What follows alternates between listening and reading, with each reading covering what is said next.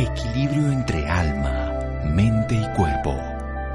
Bienvenidos a Sanamente, la cita con el bienestar.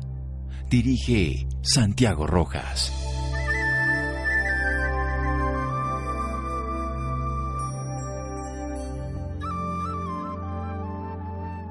Para muchos, un cuerpo sano es una habitación de invitados para el alma, mientras que uno enfermo es su prisión. Francis Bacon. Buenas noches, estamos en Sanamente de Caracol Radio, su programa de salud. Este es un tema que deberíamos hablar mucho, precisamente por lo que representa para aquellas personas, para aquellas familias que tienen algún familiar con alguna de estas enfermedades que llamamos huérfanas. Conocemos enfermedades muy comunes, muchos tipos de cáncer, hay cánceres huérfanos, por decirlo así, pero digamos el cáncer de mama, el cáncer de cervix, el de colon, o podríamos decir también como la diabetes, la hipertensión son enfermedades comunes y todo el mundo estudia, conoce, aprende, hay tratamientos, hay fármacos, hay investigación. Sin embargo, hay un grupo de enfermedades que no tienen la misma investigación, la misma atención, y se llaman huérfanas por cantidad y por desconocimiento. Por eso vamos a hablar, lo hemos hecho muchas veces y lo seguiremos haciendo porque es un llamado a la atención a todo este grupo de pacientes que sufren, sus familias y que tenemos que prestarles toda la atención y toda la comprensión posible. La doctora María Claudia Ortega López es médica pediatra, alergóloga e inmunóloga clínica. Ella es especialista en gestión aplicada a los servicios de salud del Hospital Infantil Universitario de San José, docente asociada a la Facultad de Medicina del Departamento de Pediatría de la FUX, que es la Fundación Universitaria de Ciencias de la Salud. Además es consultora en inmunología clínica pediátrica de la Fundación Santa Fe de la Ciudad de Bogotá y del hospital de su hospital universitario. Además, es miembro correspondiente también de la Academia Nacional de Medicina y fundadora presidente de la Fundación Alejandra Ortega López. Doctora María Claudia Ortega López, buenas noches y gracias por acompañarnos. Santiago, gracias. Buenas noches para ti, para la mesa de trabajo y para tu audiencia, que siempre he considerado una audiencia muy importante en este, en este tipo de temas como el que vamos a tratar hoy. Muchas gracias por tu invitación. Muchas gracias.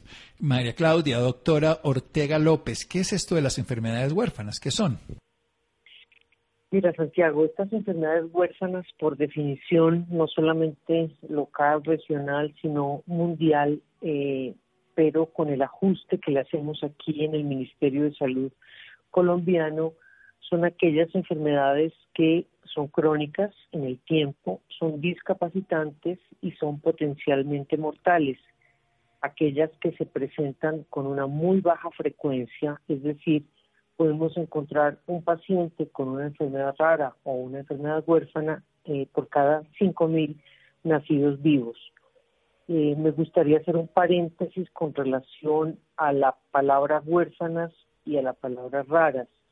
Dentro de la ley, la nominación en Colombia está como enfermedades huérfanas, pero eh, mundialmente en, las, en los encuentros que hemos tenido con quienes trabajamos con este tipo de enfermedades, hemos preferido acuñar mejor el término raras, dado que hacemos énfasis eh, en cuanto a la frecuencia de presentación, siendo raras, más que huérfanas, porque huérfano es aquel o aquella situación eh, que no tiene un doliente como tal y pienso que nuestras enfermedades raras eh, cada vez más están siendo mejor conocidas, mejor estudiadas y nuestros pacientes están teniendo un eh, mejor diagnóstico más temprano y una intervención mucho más adecuada a sus síntomas.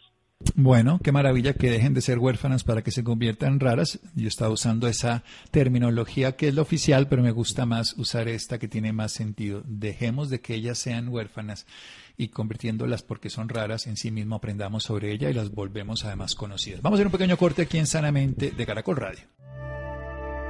Síganos escuchando por salud. Ya regresamos a Sanamente. Bienestar en Caracol Radio. Seguimos en Sanamente.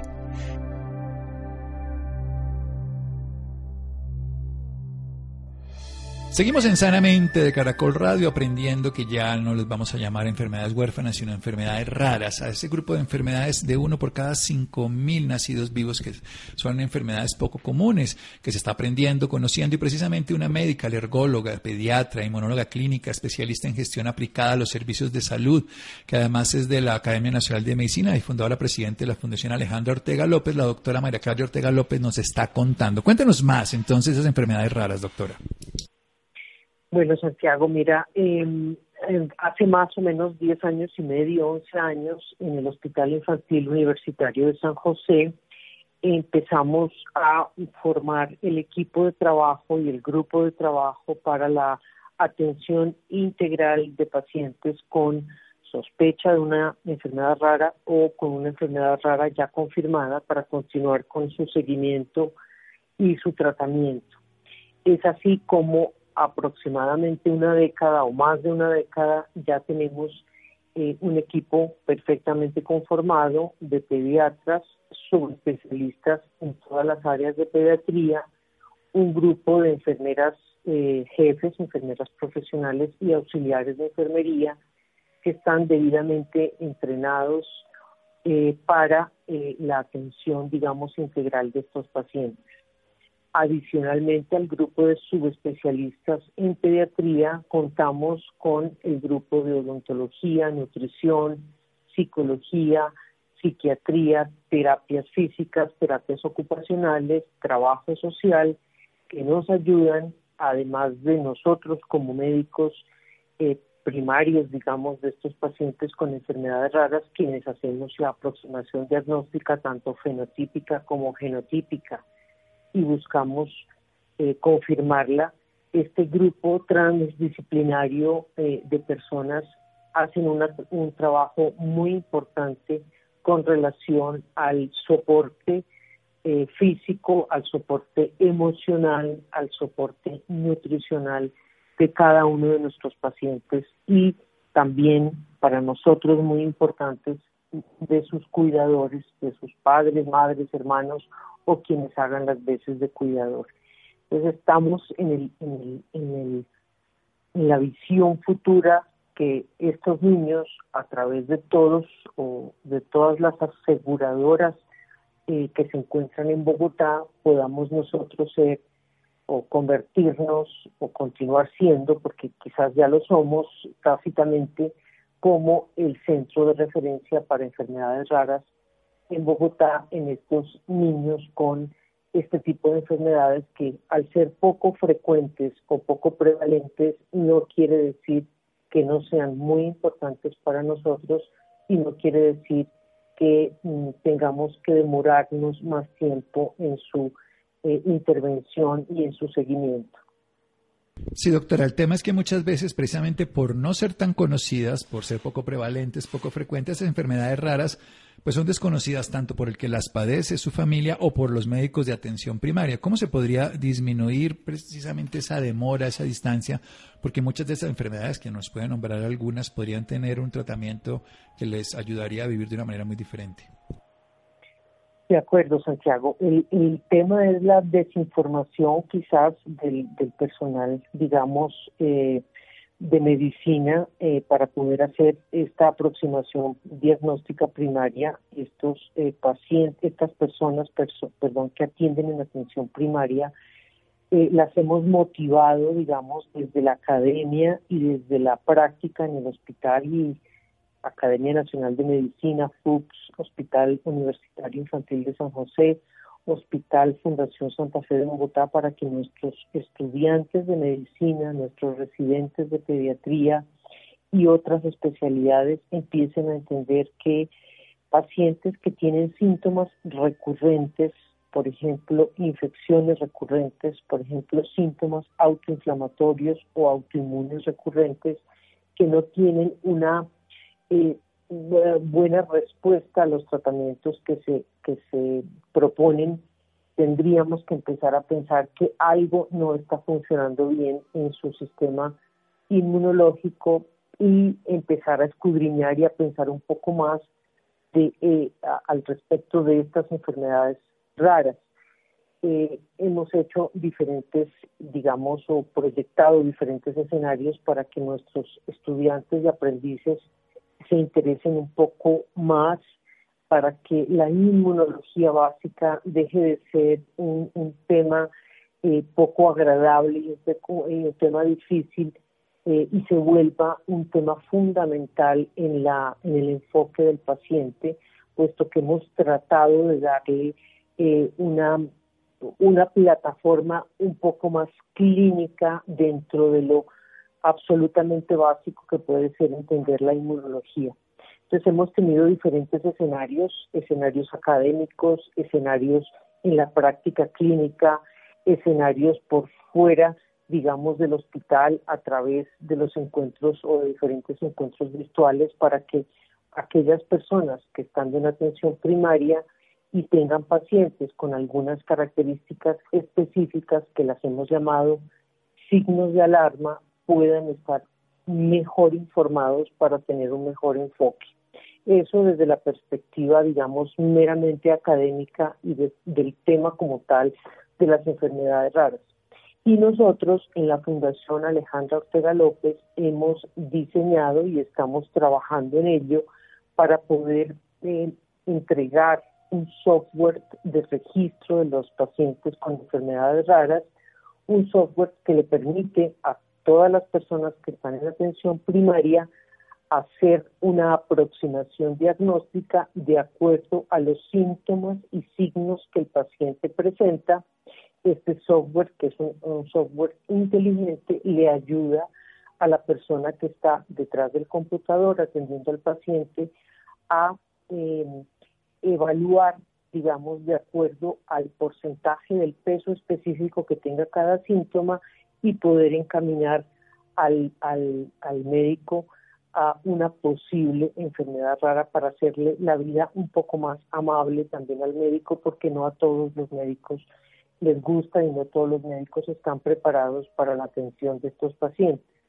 Entonces, la información eh, coloquial, la información canónica que hemos utilizado y esta herramienta, esta herramienta que está en curso de terminarse, digamos, y de, y de y aplicarse, pues creemos a través de la Fundación eh, y a través de los sitios donde yo me desempeño, es o va a ser una, una ayuda importantísima para poder detectar eh, con una mejor y mayor rapidez a los pacientes que tienen o padecen una enfermedad rara.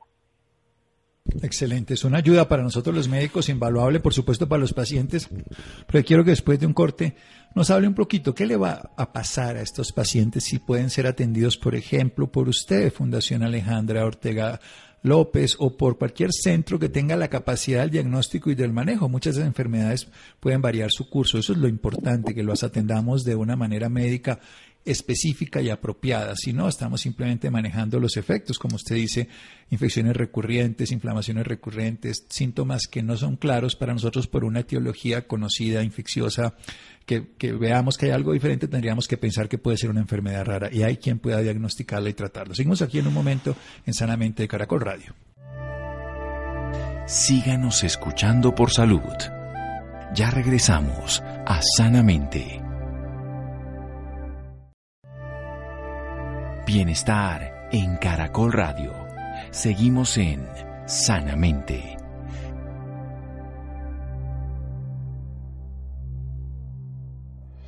Seguimos en Sanamente de Caracol Radio, una médica pediatra, alergóloga y además inmunóloga clínica, especialista en gestión aplicada a los servicios de salud.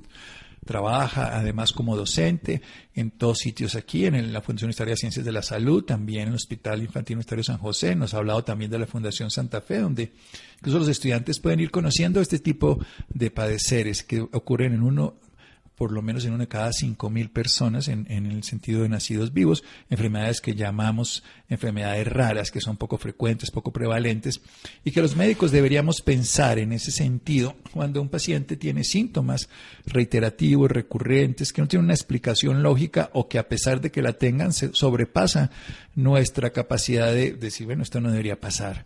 Y porque tienen ya una deficiencia, una incapacidad, una condición previa que los vuelve más susceptibles y con menos capacidad de recuperación. Por eso hay que hacer un diagnóstico preciso para que sean cada vez menos raras en el buen sentido y sobre todo mejor atendidas, infecciones, enfermedades, por ejemplo, inflamaciones, procesos autoinmunitarios que están generando permanentemente eso. Y como bien dice la doctora, la inmunología no es una ciencia oculta, es algo que es agradable, que además hoy en este, sí que ha habido una condición importante de entender la inmunología en este año y medio de pandemia donde todos estamos experimentando las alteraciones inmunológicas como problemas de salud, no solamente en personas con enfermedades raras.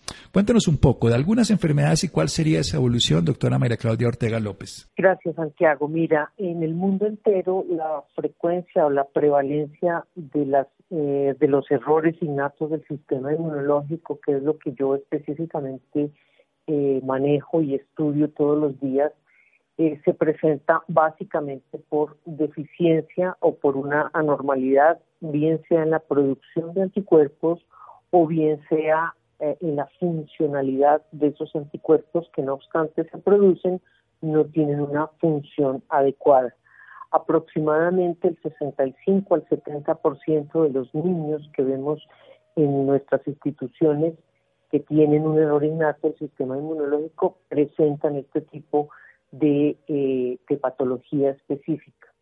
Pero hay otro grupo también que no es despreciable, de un 25% aproximadamente, que presentan eh, lesiones que comprometen adicionalmente a la función y a la producción de anticuerpos comprometen la, eh, la función celular, digamos, y la producción celular. Entonces hay, digamos, dos grandes grupos en los cuales nosotros como inmunólogos pediatras podemos intervenir, puesto que tenemos las herramientas terapéuticas para poder eh, suplir, digamos, esa deficiencia que tienen este 85% aproximadamente de niños eh, que son o básicamente por eh, deficiencia de anticuerpos cuantitativa y o cualitativa o de estos niños que tienen además deficiencias celulares que se asocian a la deficiencia de anticuerpos. Por fortuna tenemos las herramientas terapéuticas, las utilizamos, son herramientas que están reguladas eh, a través de la, de la regulación que ha hecho el Ministerio de Salud y por fortuna contamos con eh, el acompañamiento, digamos, de las, de las casas farmacéuticas que las producen o las distribuyen y, podamos con, y podemos contar con este tipo de tratamientos. Si al paciente, Santiago, le hacemos una aproximación diagnóstica eh, temprana, nos acercamos a la patología tempranamente, rápidamente y sin miedo, pues podemos detectar fenotípicamente, es decir, de acuerdo a los signos y síntomas clínicos que el paciente tiene, si hay o no algún error dentro de esta, de esta eh, producción, digamos, eh, de las células que tienen que ver con el sistema inmunológico y posteriormente ya con una mejor herramienta, digamos, eh, diagnóstica, como es el estudio genético, podemos aproximarnos mejor y poder saber exactamente cuál es la lesión o dónde genéticamente está la lesión de estos pacientes. La mayoría de ellos eh, tienen un error genético, aproximadamente el 80% de estos pacientes tienen un problema genético y es del orden de eh, un gen. en general son monogénicas estas enfermedades.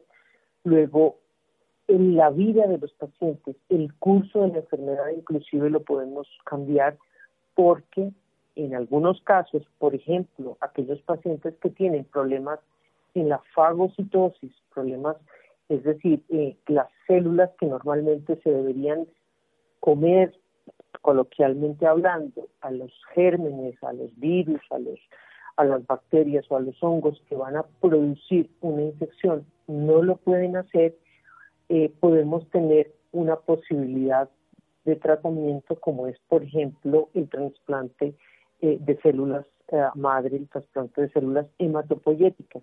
Entonces, algunos pacientes en quienes tenemos posibilidad de hacer trasplante, si los tratamos a tiempo, si evitamos que el órgano blanco que estaba comprometido, por ejemplo, es muy frecuente tener pacientes con lesión eh, pulmonar por infecciones recurrentes, podemos ayudarlos en este tipo de patología, como por ejemplo las eh, enfermedades granulomatosas crónicas, con un trasplante a que puedan eventualmente quedar completamente, digamos, reparados su sistema inmunológico y clínicamente curados.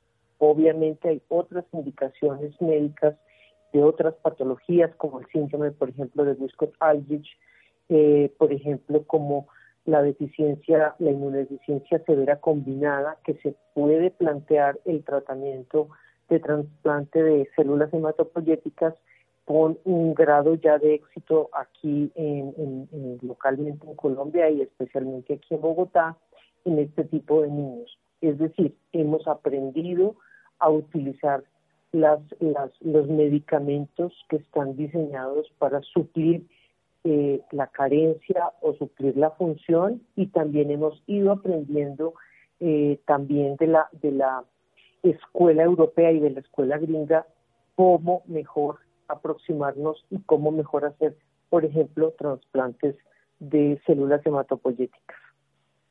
Bien, eso es muy interesante. Yo aprendo mucho y además de alguien con todas esas especialidades como la doctora María Claudia Ortega López, que además nos abre esa posibilidad en enfermedades muy complejas.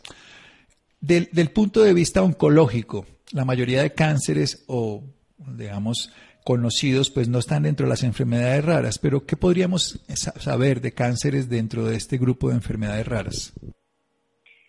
Mira, Santiago, nosotros desde la óptica de la inmunología clínica estamos tomando una, un papel, digamos, o un espacio dentro de la hematoncología, al menos pediátrica desde nuestro punto de, trabajo, porque estos pacientes que tienen un cáncer, por ejemplo, una leucemia, por ejemplo, um, un cáncer de, de órgano sólido, hemos ido aprendiendo que estos niños, o bien sea por su patología primaria, o bien sea por la intervención con los quimioterapéuticos y con las radioterapias, estos pacientes terminan en un momento determinado haciendo una deficiencia de inmunoglobulinas.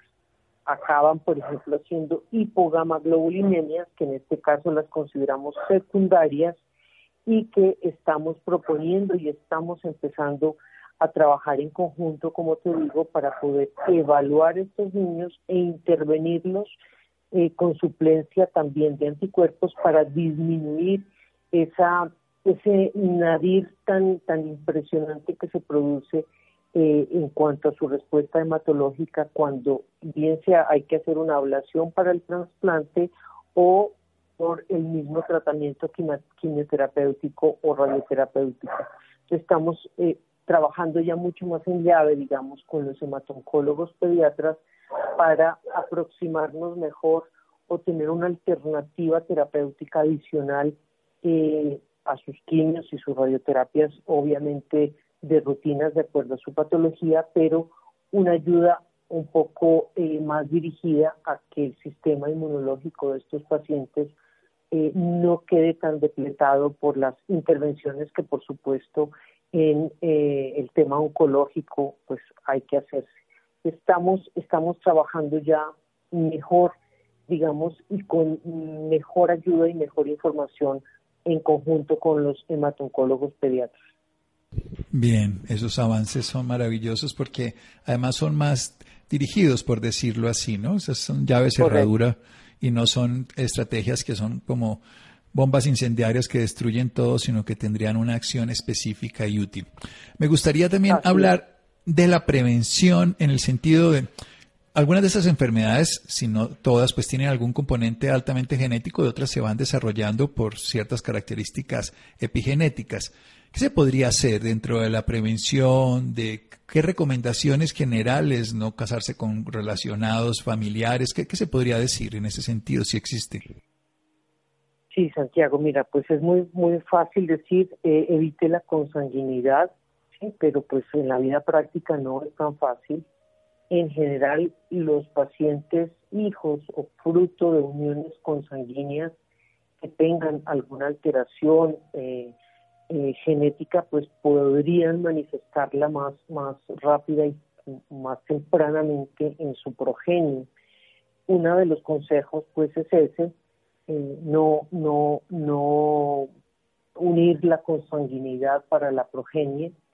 Otro de los consejos es si se sabe que hubo o hay alguien en la familia con alguna enfermedad rara, eh, específicamente en, este campo de los errores innatos del sistema inmunológico, la idea es que desde la concepción y la preconcepción eh, los padres estén enterados para que enteren a su vez a sus ginecostetras o a sus médicos tratantes y poder empezar a hacer, digamos, ya una historia con base en los el histórico eh, de patología que pueda haber en esas en esa familia con respecto a un posible error innato del sistema inmunológico.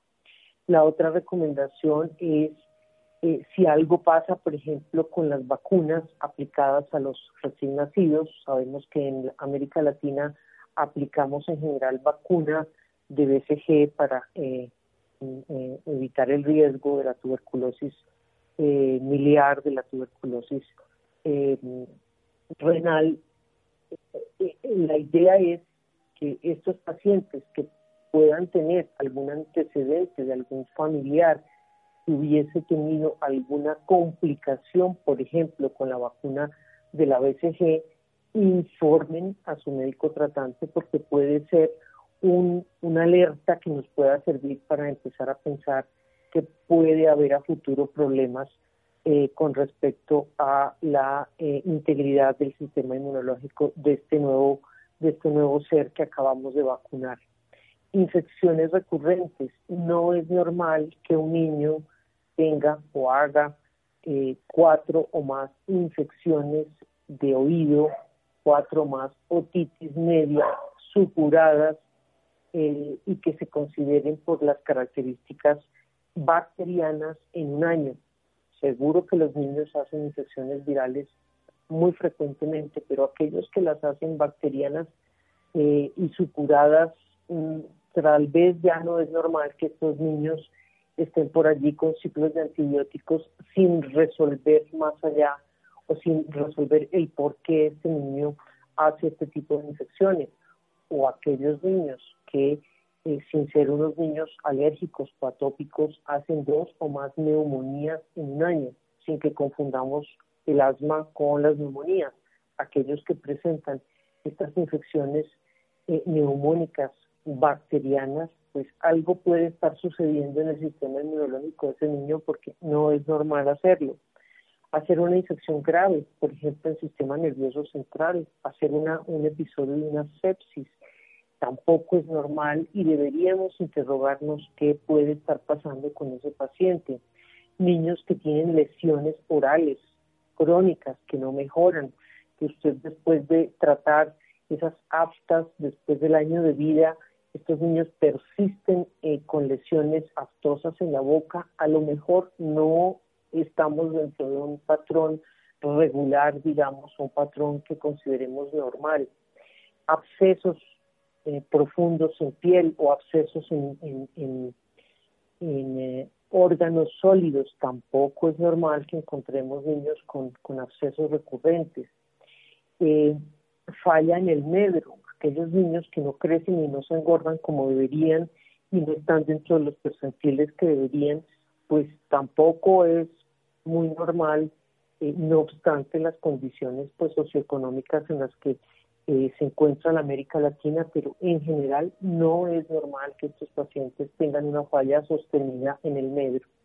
Entonces hay, fíjate Santiago, diferentes, digamos, eh, señales que nos pueden ayudar a, cómo mejor eh, enfocar estos, estos pacientes y cómo em, tratar de, eh, eh, si nos equivocamos, equivocarnos a favor del paciente. Es decir, si tenemos dudas o si podemos em, aproximarnos, pues vale, porque no pasa nada si, si pensamos que fue algo posible con relación a un error innato del sistema inmunológico y no lo fue, pues maravilloso.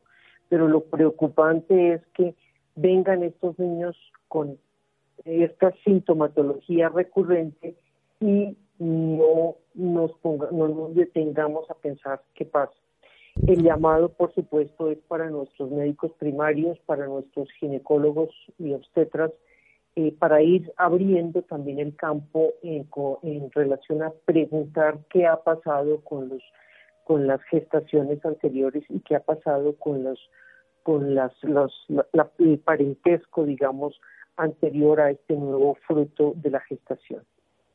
Bueno, excelente, excelente toda su explicación y además una motivación para los médicos y para las familias que estén atentos a unas respuestas no esperadas dentro de la población porque podrían tener una enfermedad llamada rara y que en este caso podría tener una atención adecuada. Precisamente, ya para terminar, nos queda medio minuto los datos de la Fundación Alejandra Ortega López, cuya directora y cuya presidente es la doctora María Claudia Ortega López, médica pediatra ergóloga de monóloga clínica.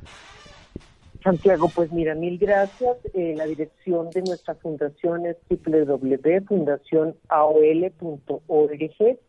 Allí van a encontrar quiénes somos, eh, van a encontrar desde cuándo estamos y qué es lo que hacemos, que ha sido más o menos el resumen de lo que hemos ido conversando en esta en este agradable conversatorio de esta de estos últimos minutos.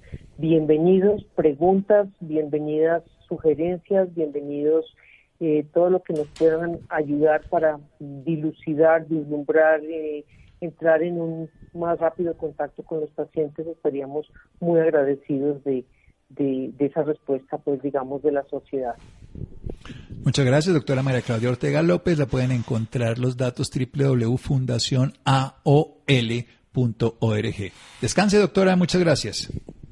Correcto, Santiago. Mil gracias. Buenas noches y ha sido un gusto hablar contigo. Seguimos en Sanamente de Caracol Radio. Gracias. Síganos escuchando por salud. Ya regresamos a Sanamente. Bienestar en Caracol Radio. Seguimos en Sanamente.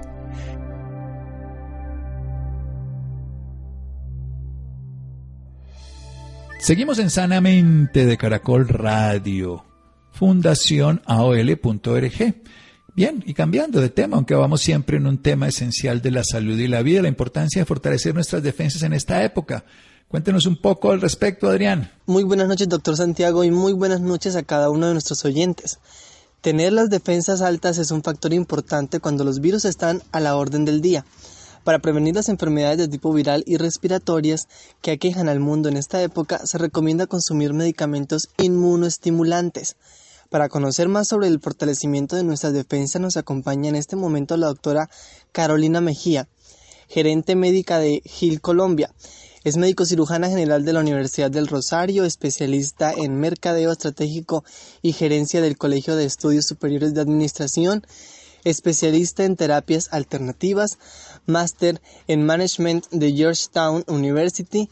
Doctora Carolina Mejía, muy buenas noches, bienvenida sanamente a Caracol Radio, es un placer tenerla aquí. Buenas noches, muchísimas gracias a ti por, por la invitación y por tener este espacio para llenarnos de información. Así es, doctora.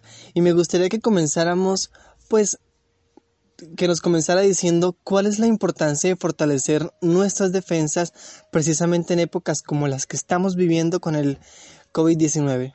Bueno, mira, nosotros en nuestro sistema contamos con un arsenal de células eh, que eh, su función principal es cuidarnos frente a cualquier agente extraño, virus, bacterias, hongos, parásitos. Y este, este grupo de células, digamos que se dividen en dos, y el primero hace parte de algo que se llama la inmunidad innata, la inmunidad con la que nacemos o la inmunidad natural, y es eh, está compuesta por, por unas células que son como soldaditos que están frecuentemente rondando nuestro cuerpo, pues con el fin de, de evaluar si hay algo extraño para eliminarlo del sistema. En la medida en que tengamos más de estas células que funcionan como estos soldados, pues vamos a estar mucho más protegidos y si somos contagiados por un virus diferente de diferentes tipos, eh, coronavirus incluyéndolo, el influenza, el adenovirus, el respiratorio, pues va a ser que el digamos que el proceso que se genera a partir de esto pues sea mucho más eh, llevadero, los síntomas sean eh, duren por menos tiempo y, la recuperación sea mucho más rápida. Eh, en el caso del COVID, pues eh, digamos que no tenemos publicaciones concretas que nos hablen de los inmunoestimulantes y el resultado, pero pues cuando hacemos un análisis de la fisiología podemos extrapolarlo y, y pues lo, por lógica fisiológica, pues decir que, que entre más robusto es esa respuesta inmune innata, pues vamos a tener una, una, un desenlace mucho mejor. Muy bien, doctora. Ahora, ¿qué son los medicamentos inmunoestimulantes? Bueno, un medicamento inmunoestimulante eh, es un medicamento que incrementa, aumenta la respuesta de estas células que, que, que te decía previamente que funcionan como soldados y, mejora el número, pero también mejora la función. Es como si tú tuvieras eh, una finca y en esta finca entonces cuando arrancas con tu finca tienes uno o dos personas en vigilancia, pero te das cuenta que necesitas reforzarlo, pero contratas personas que no solo estén ahí, sino que ejerzan una buena función de vigilancia. Entonces, eh, eso es lo que hace un inmunoestimulante. Eh, activar mayor número de células que, protegen a nuestro sistema y también eh, encargarse de, que ellas tengan una buena función en, en lo que hacen de protección. Muy bien, y ahora, ¿por qué es tan importante consumirlos precisamente? Bueno, esto, esto no es solo de, de, este, de este momento, digamos, como coyuntural relacionado con lo que está pasando con el, con el coronavirus, sino que en general, y, lo que pasa es que en este momento pues, se ha vuelto un tema mediático del que podemos eh, aprovechar en el buen sentido para, para hablar de prevención, pero esto pues eh, es, es, de, es de siempre y, y nosotros de hecho, epidemiológicamente hablando, tenemos momentos en el año donde hay picos respiratorios. ¿Esto qué quiere decir? Que en el ambiente hay eh, una circulación mayor de virus y, y, nos contagiamos más fácilmente. Entonces, en la medida en que tengamos más células que funcionan como estos soldaditos, que nuestras defensas son mucho más fuertes y robustas, pues vamos a tener eh, menos ausentismo laboral, vamos a tener síntomas que duran menos días. Eh, en el caso de los niños, entonces pues van a disminuir también las faltas al colegio, al jardín, en el caso de los chiquitos que pues ellos que comparten absolutamente todo, eh, pues se contagian muy fácilmente, pues esto también disminuye en, en el momento de volver a clases cuando tenemos un sistema de defensas fuerte y robusto. Así es. Doctora, ¿y cómo los consumimos o dónde los podemos conseguir? Bueno, hay, hay dos formas de estimular las defensas. Eh, una es por vía farmacológica y la otra es por una vía no farmacológica. Hablemos primero de la vía no farmacológica y esto tiene mucha relación con dos temas grandes, la alimentación y el manejo del estrés. En cuanto a la alimentación, es muy importante eh, el consumo alto de, vegetales, pero vegetales que tengan buena, buena, buen contenido de micronutrientes, porque a veces pensamos que los vegetales son una lechuga y un tomate, y pues son vegetales, pero no tienen la cantidad de, micronutrientes y de elementos, eh, digamos, como nutritivos que, que van a, a generar esta, ese, ese impacto a nivel del sistema inmune. Vegetales como la espinaca, brócoli, acelgas, eh, ponerle color al plato, es lo que yo le digo siempre a mis pacientes. Aumentar las grasas saludables, aumentar el consumo, por ejemplo, eh, de dátiles como las almendras, como los pistachos, eh, consumir bastante agua, la hidratación es muy importante. Y en cuanto al manejo del estrés, eso también es algo absolutamente clave en, en cuanto a, tener las defensas en un buen nivel, porque cuando aumentamos nuestros niveles de estrés, directamente estamos eh, repercutiendo en la función de estos soldaditos que les hablaba previamente, y pues estamos, es por el contrario, bajando las defensas. Y en cuanto a la parte farmacológica, tenemos eh, opciones desde, desde la farmacología vegetal, desde la, el uso de medicamentos bioreguladores, por ejemplo, que son naturales. Y, hay algunos medicamentos, como es el caso del engistol, que, es bastante eh, ya bien conocido por muchas de las personas y de los médicos, que efectivamente actúa a nivel de estas células, estos soldaditos de la respuesta inmune innata, que médicamente los llamamos los macrófagos en su función de, de fagocitar o de eh, eliminar y comer estos, estos cuerpos extraños, virus o bacterias que ingresan al sistema. Entonces, fíjate que es un, manejo integral, no es solo como, ir a tomarse un, medicamento y, con eso ya estoy protegido, eh, es, hacer como tener un buen estilo de vida para que mi sistema inmune también esté eh, pues, balanceado y con un funcionamiento adecuado. Así es, doctor, usted lo ha dicho, es un estilo de vida para poder cuidar nuestro sistema inmunológico y prevenir precisamente eh, virus como los que estamos viviendo en este momento. Ahora, doctora, me gustaría que nos comentara qué es la respuesta inmune. Bueno, la respuesta inmune es eh, cuando hablamos de, las, de estos vigilantes, ¿cierto? Que, que les ponía en el ejemplo anterior, si tenemos un terreno, una finca, y pues contratamos personas para que nos cuiden este terreno. Esas personitas, esos vigilantes, hacen parte de las células eh, y todos ellos en conjunto eh, conforman nuestro sistema inmune. Entonces, el sistema inmune eh, en sí es como, como la unión de las diferentes células que tienen funciones específicas o funciones generales para cuidar nuestro cuerpo de eh, los agentes extraños cuando ingresan o agentes también que son producidos dentro de nuestro mismo cuerpo pero que necesitan ser eliminados. Y eh, por eso es que es tan importante mantenerlo como, como eh, de manera armónica, porque haz de cuenta que pues igual tienes tu finca y pues tú no quieres que ingrese un extraño a tu finca a robar o hacer daño. Lo mismo, si nosotros no tenemos un buen sistema de vigilancia, pues nuestro sistema inmune, pues fácilmente puede entrar una persona extraña eh, o un virus o una bacteria eh, un agente extraño, quiero decir, para hacer daño en nuestro sistema. Así es, y ya lo hemos escuchado, cómo fortalecer y cómo cuidar nuestro sistema inmune. Doctora Carolina Mejía, muchísimas gracias por acompañarnos y brindarnos esta importante información. No, a ustedes muchísimas gracias por la invitación y bueno, que tengan una feliz noche. Doctor Santiago, a nuestros oyentes, doctora Carolina, muy buenas noches para todos y les deseo un feliz descanso. Bueno, Adrián, muchas gracias. Laura, Fer, Ricardo Bedoya, Yesir Rodríguez, Fer, y muchas gracias. Quédense con una voz en el camino con Ley Martín. Caracol piensa en ti. Buenas noches.